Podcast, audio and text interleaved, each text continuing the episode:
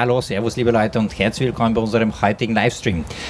Nummer zwei, zweite Folge sozusagen. Wir sind noch immer am ersten Campus und es geht heute noch immer, dreht sich das Ganze um das Thema Familienunternehmen, Innovation, Digitalisierung in Familienunternehmen. 80 Prozent unserer Wirtschaft, die Hauptsäule, zwei Drittel unserer Wirtschaft sind Familienunternehmen, eine ganz, ganz große Kraft. Wir haben schon einen Livestream geführt heute zum Thema, ähm, wie geht diese, diese Unternehmerschicht sozusagen mit dem Thema Digitalisierung, Innovation um und waren jetzt bei den Breakout Sessions zu drei ganz spannenden Themen, Vermögensübertragung, Strukturierung und Transaktion und Familienverfassung und haben jeweils einen Experten aus dem jeweiligen Workshop mit uns, Christian Wilplinger, die Leute, Servus, herzlich willkommen. Grüß dich, Servus. Dann haben wir zum Thema Strukturierung und Transaktion Markus Kriegler von der Ersten Bank. Hallo. Servus Markus. Und Familienverfassung Maximilian Weiler. Hallo, servus. Hallo, servus. Guten Abend. Ganz spannende Themen, Familienunternehmen, unsere Wirtschaft sozusagen äh, zusammengepackt. Spezifika gibt es da im jeweiligen Feld. Was waren so die Quintessenzen aus dem jeweiligen Workshop? Vielleicht bei dir begonnen. Ja, ja, bei der Vermögensübertragung, beim Erben, beim Schenken, da ist vor allem die Frage, was wird übertragen. Da gibt es dann den Bereich der Immobilien, da gibt es den Bereich des Kapitalvermögens, des Finanzvermögens, den Unternehmensbereich selbst. Und da sozusagen muss man sich für die jeweilige Vermögenskategorie einstellen auf die jeweiligen steuerlichen Folgen und die im Vorfeld analysieren. Und da hat sich vor allem im Workshop gezeigt, dass der Immobilienbereich als der herausforderndste gesehen wird, weil es da die größten steuerlichen Fallen gibt und hier die bestmögliche Vorbereitung erforderlich ist die Leute sehr stark im Bereich Familienunternehmen, natürlich, das ist der größte Teil unserer Wirtschaft, aber trotzdem, wenn du das vergleichst mit den anderen Mandanten, äh, gibt es Unterschiede, gibt es mehr Emotionalität in der Beratung? Wo siehst du die Spezifika? Ja, man ist bei den Familienunternehmen und vor allem bei den Familienunternehmern viel näher am, am, unmittelbaren Leben, am unmittelbaren Unternehmertum dabei. In Großkonzernen gibt es für alles Fachabteilungen, wo man mit Fachleuten spricht, die sozusagen sich nur mit ihrem Fachthema auseinandersetzt. Der Familienunternehmer hat immer das Ganze im Bild und damit ist man automatisch viel näher in, in, das, in das Gesamtumfeld mit eingebunden. Markus, du bist Head of Corporate Finance bei der Erster Group, sprich, deckst alle Unternehmensbereiche durch durch. Welche Rolle spielen die Familienunternehmen für dich? Bei uns spielen die Familienunternehmen eine sehr große Rolle. Äh, in, in Österreich, aber auch in Zentral- und Osteuropa, wo wir auch sehr stark tätig sind. Wir haben in unserem Workshop sehr stark darüber gesprochen, äh, wie Familienunternehmen Kapital aufstellen können für Expansionsphasen, für Investitionen, aber auch äh, wie Unternehmen, Familienunternehmen, wenn sie Nachfolgeprobleme haben oder gerade die Gelegenheit nützen wollen, äh, ihr Unternehmen auch verkaufen können. Da spielt Unternehmensbewertung eine große Rolle. Da ist zum Beispiel ein Unterschied sehr stark zwischen Private Equity Fonds, mit denen wir stark arbeiten, die sehr Rendite getrieben sind. Für die gibt es eigentlich nur den, den Rate of Return, während die Familien natürlich sehr stark auf äh, auch ihre Stellung in der Community achten, auf die Entwicklung des Unternehmens, auf das Erhalten des Unternehmens für längere Generationen im, im eigenen, in der eigenen Familie. Wie bewertet man jetzt ein Familienunternehmen? Vielleicht ist die Frage blöd, aber ich frage deswegen, in der Startup-Szene gibt es besondere Bewertungsregeln, dort gibt es noch nicht wirklich Erfahrungswerte im Sinne von EGT-Ergebnisse, sondern man produziert Verluste, um einen Wert aufzubauen. Ja. Ähm, und ist man auch dann quasi gebunden, mehrere Jahre on board zu bleiben, um die Firma weiterzuentwickeln, wenn es übernommen wird? Gibt es auf Familienunternehmen Bewertungsspezifika? Nein, es gibt jetzt keine besonderen Spezifika für Familienunternehmen in der Bewertung selber, aber es gibt natürlich bei den Eigentümern oft eine andere Aufnahme der Bewertung, ja, weil die Unternehmen natürlich eine sehr starke emotionale Bindung zum Unternehmen haben und äh, oft Unternehmenswerte ansetzen, die im Markt nicht erreicht werden können. Und da muss man dann als Berater natürlich entsprechende Aufklärungsarbeit leisten und, äh, und äh, die, die, Methoden darstellen, äh, die man zur Bewertung äh, heranziehen kann. Und dann kann man meistens zu einer Situation kommen, wo die Unternehmer dann äh, Unternehmen doch realistisch einschätzen. Geht es da auch hart zur Sache? Würde ein Private Equity Fonds sagen, äh, ja, äh, vielleicht gutes Investment, aber ich will nicht, dass die Familie im Management bleibt, weil ich habe eine eigene Truppe, die vielleicht mehr kostendriven agiert oder vielleicht mehr die Vision ausgeprägt hat? Es ist oft eher umgekehrt. Ja. Es ist äh, oft so, dass die Private Equity Fonds die Familien äh, im Unternehmen halten wollen. Ja, äh, einerseits, äh, um die lange Expertise zu halten, aber auch um die, die, den Ruf des Unternehmens weiter zu pflegen ja, weil äh, Private Equity Fonds haben natürlich, äh, sind als Finanzinvestor ein spezifisches äh, Tier sozusagen. Und da hilft es oft, wenn man die, die Familie im Unternehmen belässt, um auch Öffentlichkeitsarbeit zu machen. Aber also in, den, in, vielen Fällen sehen wir, dass die, dass die Familien im Unternehmen sehr stark verhaftet bleiben, auch nach einer Übernahme. Sich bei einer Übernahme auch rechtlich verpflichten, ein paar Jahre noch on board zu bleiben das kommt auch vor. Ja, also es, es, gibt alle möglichen Konstruktionen natürlich, auch dass die Familie das Recht hat, wieder, wieder das Unternehmen zurückzunehmen zum Beispiel, was äh, sehr stark bei Expansionsphasen der Fall ist, ja, wo man einen gewissen Zeitraum überbrücken muss, äh, kapitalmäßig. Also da, da gibt es alle möglichen Konstruktionen, ja, aber es, äh, es ist sehr oft eben der Fall, dass die Familien gerne auf der einen Seite im Unternehmen bleiben, natürlich, weil sie die emotionale Verhaftung haben, auf der anderen Seite aber auch der neue Investor Wert darauf legt, dass die Familie drinnen bleibt, aus den gerade ausgeführten Gründen. Super, Maximilian. Deloitte Legal, Rechtsanwaltsunit sozusagen von Deloitte, ja. steht Familienverfassung als, als die Überschrift. Ist darunter quasi der Syndikatsvertrag der Familie das, zu verstehen? Ja, ja, also der Syndikatsvertrag ist ein Element, der, das da das gravierende Element ist. Es geht aber viel weiter noch. Also bei der Familienverfassung geht es eigentlich darum, einen Bogen über alles zu spannen, das rechtliche äh, Auswirkungen hat auf ein familiengeführtes Unternehmen, auf ein Familienunternehmen. Das ist einerseits ein Syndikatsvertrag, das wäre jetzt aber noch kein Spezifikum, weil ein Syndikatsvertrag hat man in den meisten Unternehmen, bei den meisten Gesellschaften. Zusätzlich kommen vor allem auch erbrechtliche Überlegungen, erbrechtliche Regelungen, eherechtliche beziehungsweise auch ähm, gewisse Verhaltenskodizes, moralische Vorstellungen, eine Richtschnur, wie das Unternehmen geführt werden kann, was oft ein, auch ein, ein Soft-Kriterium ist, das gar nicht wirklich greifbar ist und oftmals auch so ausgestaltet ist, dass es nicht durchsetzbar ist oder auch nicht äh, zwingend ähm, sozusagen einzuhalten ist. Aber allein die Tatsache, dass man sich darauf einmal geeinigt hat und dass es wo niedergeschrieben wird, in der Regel dann dazu führt, dass es de facto auch eingehalten wird.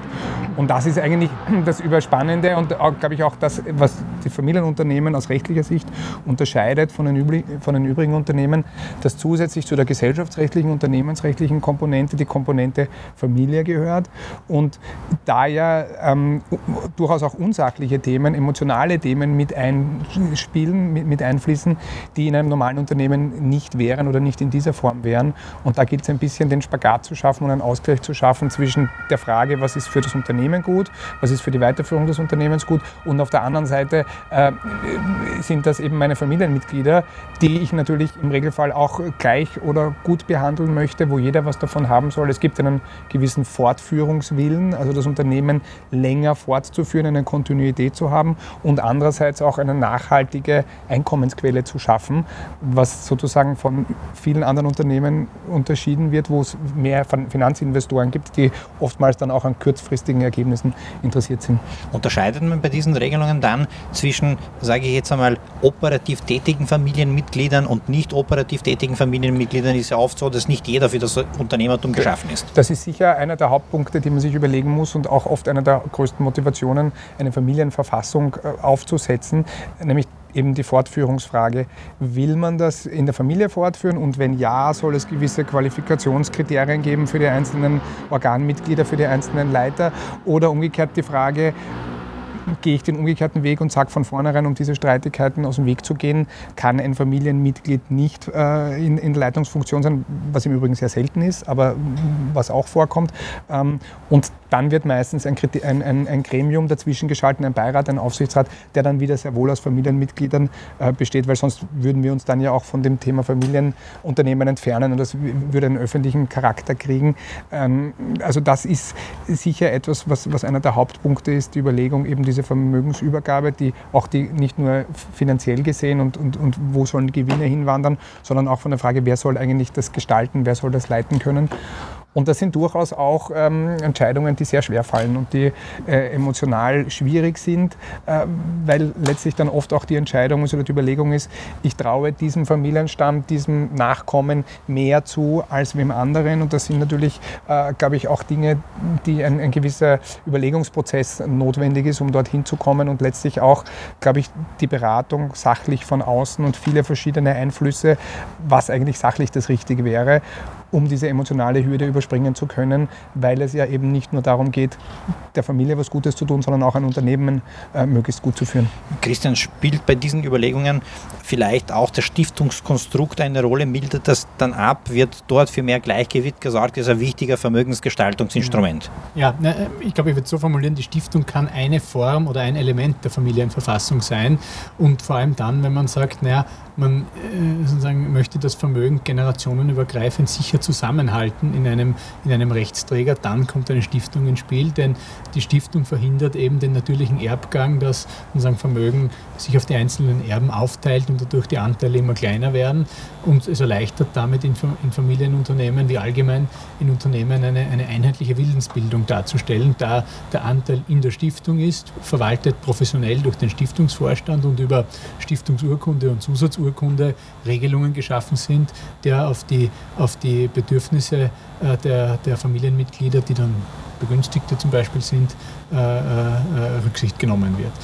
Der Punkt, jetzt, den es steuerlich zu beachten gilt, ist, dass eine Stiftung nicht gratis ist, sondern dass die Übertragung von Vermögen auf eine Privatstiftung in Österreich 2,5 Prozent Stiftungseingangssteuer auslöst. Heißt also, dass die Stiftung, die ja eigentlich ein Vermögen geschenkt bekommt, die einzige Person ist, die in Österreich eine Art Schenkungssteuer zahlt, während wenn das Familienunternehmen im Rahmen der, der Familie, im Rahmen des Erbgangs weitergegeben wird, äh, diese Steuer nicht anfällt. Vielleicht darf ich da noch aus rechtlicher Sicht ergänzen, dass mit der Stiftung durchaus vor allem äh, am Beginn sozusagen die ersten Stiftungen, die mit dem neuen Privatstiftungsgesetz in den 90er Jahren gekommen sind, was teilweise übersehen wurde, ist, dass es auch aus rechtlicher Sicht eine gewisse Versteinerung mit sich bringen kann, nämlich insbesondere dann, wenn der Stifter verstorben ist oder das Änderungsrecht aufgegeben hat, dann habe ich eine zementierte ähm, Verfassung, das, wenn wir so nennen wollen, die dann nicht mehr änderbar ist. Und in dem Terminus Familienverfassung, der lebt auch darin und davon, dass über die Zukunft das immer wieder angepasst wird, über den Lauf der Zeit nach den konkreten Bedürfnissen. Und aus rechtlicher Sicht äh, gibt es einige Stiftungen, wo man sozusagen übersehen hat oder, oder, oder zu wenig Flexibilität sich vorbehalten hat, die dann einfach irgendwann dazu führen, gerade bei einem Generationenwechsel, dass sich das ein bisschen verselbstständigt und möglicherweise auch nicht mehr im Sinne der Familie, die dann meistens die Begünstigten sind, geführt wird. Markus, was wir auch sehr viel sehen, äh, immer mehr, sage ich, Familien äh, überlegen sich, äh, Family Offices, das gab schon sozusagen immer, aber aus diesen Venture Units zu bilden, nämlich mit einem Investmentfokus in die Startups, wenn wir schon über die Innovation reden. Ist das etwas, was du auch beobachtest oder begleitest? Das beobachten wir sehr stark. Ja. Es ist äh, heute nicht so sehr das Thema gewesen, äh, weil es darum geht, es ein Unternehmen sozusagen zu entwickeln. Das heißt, äh, viele Unternehmen natürlich sind immer noch dort, wo sie das Geld, das erwirtschaftet wird, im eigenen Unternehmer äh, reinvestieren wollen. Und äh, die, äh, die äh, Family Offices werden ja dann interessant, wenn man sozusagen ein eigener Unternehmer nicht mehr weiß, was man mit dem Geld tun soll und dann in andere Felder geht. Äh, beziehungsweise ist es natürlich für andere die Überlegung auch, dass man experimentiert mit, äh, mit Technologien, die man jetzt im eigenen Unternehmen unter Umständen einsetzen kann, aber wenn man nicht weiß, ob man nicht das, das Geschäft sozusagen das eigene irgendwie kannibalisiert und das einmal außerhalb äh, probieren kann. Also das ist durchaus auch ein, ein, eine Möglichkeit, das zu machen über solche Family Offices. Wird das auch dann von euch steuerlich und rechtlich begleitet? Habt ihr diese Konstrukte? Gibt es Best Practices vielleicht dabei?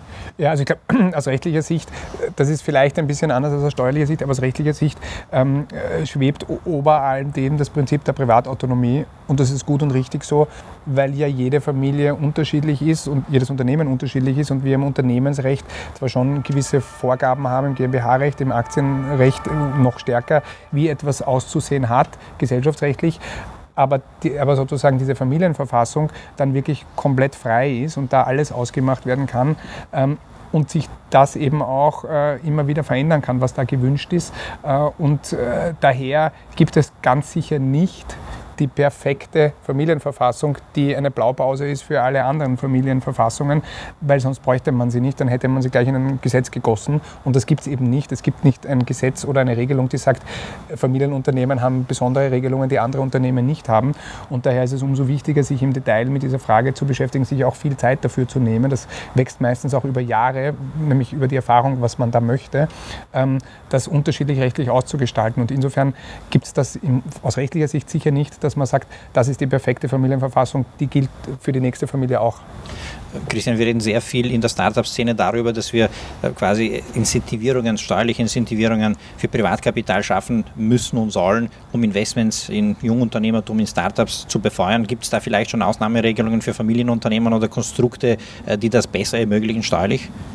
Na, ich glaube, dass Österreich, was die Frage der Förderung von Start-up-Unternehmen betrifft, äh, da nicht sozusagen an, an, vorderster Front in Europa ist. Also da gibt es international ganz andere Regelungen, die, die, reichen bis zu einer Sofortabschreibung von bestimmten Investments in Start-up-Unternehmen im Jahr, im Jahr der, der, Tätigung des Investments. Also beispielsweise in, in, in, in Großbritannien gibt es da, gibt's da sehr weitreichende Möglichkeiten. Ich glaube, ich glaub, da ist durchaus noch, noch Raum für, für Verbesserungen in Österreich gegeben.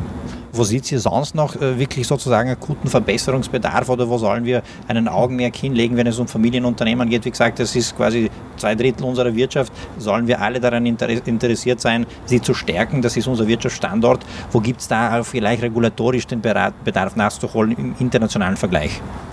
Ich glaube, dass das ein Punkt ist, und das trifft auf das Steuerrecht im Besonderen zu, ist die immer komplexer werdenden Regelungen äh, und Compliance-Vorschriften. Und Familienunternehmen wollen sich in stärkerem Maße als jetzt mal, kapitalistisch organisierte Konzerne mit dem Core-Business beschäftigen und haben sozusagen den Verwaltungsapparat, die Fachabteilungen möglichst schlank aufgestellt, weil es in erster Linie ein Kostenblock ist. Und diese Abteilungen müssen aber eigentlich gezwungenermaßen immer, immer stärker jetzt ausgestattet werden, weil die, weil die Anforderungen steigen, äh, die steuerlichen Regelungen immer komplexer werden und das, obwohl ja dem Grunde nach immer von einer Vereinfachung des Steuersystems äh, äh als Ziel gesprochen wird.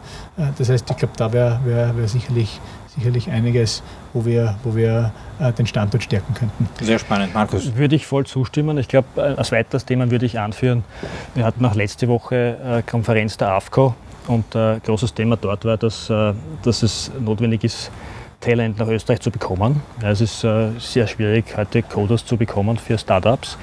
Und hier ist äh, die, die, die, bürokratischen Regelungen mittlerweile unüberwindbar für die Startups. Also das sind, glaube ich, die wirklichen Hürden, weil an und für sich hat Österreich eine hohe Lebensqualität. Das heißt, äh, es, man könnte relativ leicht internationales Talent nach Österreich bekommen. Aber mittlerweile sind äh, nicht nur einkommensteuerrechtlich, äh, aber auch was die Zutrittsregelung betrifft, äh, die Hürden enorm groß geworden. Und das ist natürlich auch für die, für die Familienunternehmen relevant, ja. weil sie brauchen diese Talente, natürlich. um ihre Geschäfte weiterzuentwickeln. Ja, ja, absolut. Also ich würde aus rechtlicher Sicht da auch noch ergänzen, und, und da stimme ich voll, voll, voll den beiden Kollegen zu, dass das definitiv kein Wunsch ist, noch mehr Regelungen zu machen und das noch mehr zu regeln, weil eben gerade dieser Bereich, äh, weil eben jede Familie besonders ist und anders ist, ähm, ganz unterschiedliche Regelungen äh, bedarf und es da keine Vorgabe des Gesetzgebers geben sollte, aus meiner Sicht, was zu regeln ist und wie das zu regeln ist, sondern dass eben wirklich der Privatautonomie, also der Entscheidung der Handelnden bzw. der Vertragsparteien überlassen wird, was denn Inhalt werden soll.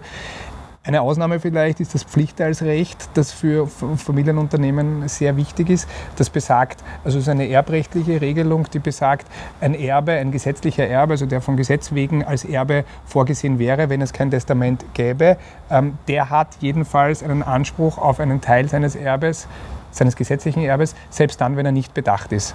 Das heißt mit anderen Worten, ich kann keinem, sind die Nachkommen, Nachkommen und die Ehepartner, ich kann keinem Nachkommen gar nichts zukommen lassen, selbst wenn ich, also es gibt Ausnahmen für, in, in, in groben Fällen, aber grundsätzlich kann ich jemandem nicht gar nichts zukommen lassen, was einmal wohl äh, gesellschaftspolitisch sinnvoll ist, ähm, hat aber für Unternehmen zur Folge, dass dann äh, das Unternehmen oft den übergangenen Erben auszahlen muss, was äh, ein Liquiditätsthema ist.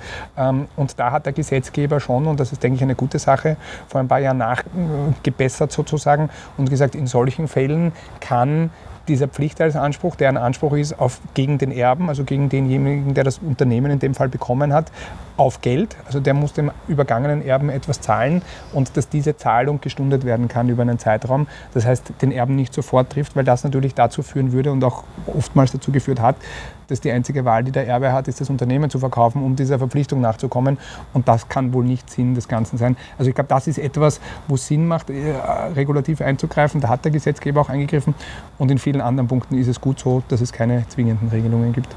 In diesem Sinne, Gentlemen, vielen, vielen Dank für diese kurzen Einblicke. Es war ein wirklich sehr, sehr spannender Event. Viel Know-how da, viele coole Companies, äh, die wollen sich nicht medial exponieren. Das haben sie uns überlassen, das habt ihr super gemacht. Ist super, super spannendes Thema. Danke für eure Zeit und wir sehen uns wieder sozusagen bei der nächsten Veranstaltung. Gerne. Vielen Dank. Dank. Danke. Das war alles vom Erste Campus. War wirklich super, super Tag heute. Die Leute und Erste Bank Group haben das gemeinsam organisiert, Familienunternehmen auf, die, auf das Podest sozusagen gehoben, viel Know-how gesammelt, Impulse Impulse geliefert, Digitalisierung, Innovation, Talent Scouting und die Breakout-Sessions, die wir gerade äh, besprochen haben. Ich hoffe, es war spannend. Wir werden am Thema dranbleiben. Es ist wirklich ganz, ganz wichtig für unsere Wirtschaft, auch hier äh, den sozusagen der größten Säule unserer Wirtschaft zu helfen im Bereich Innovation und Digitalisierung, im Bereich Talente und mit eurer Expertise natürlich in allen sonstigen Bereichen, die damit einhergehen. Danke fürs Dabeisein. Wir melden uns morgen wieder. Tschüss und gute Nacht.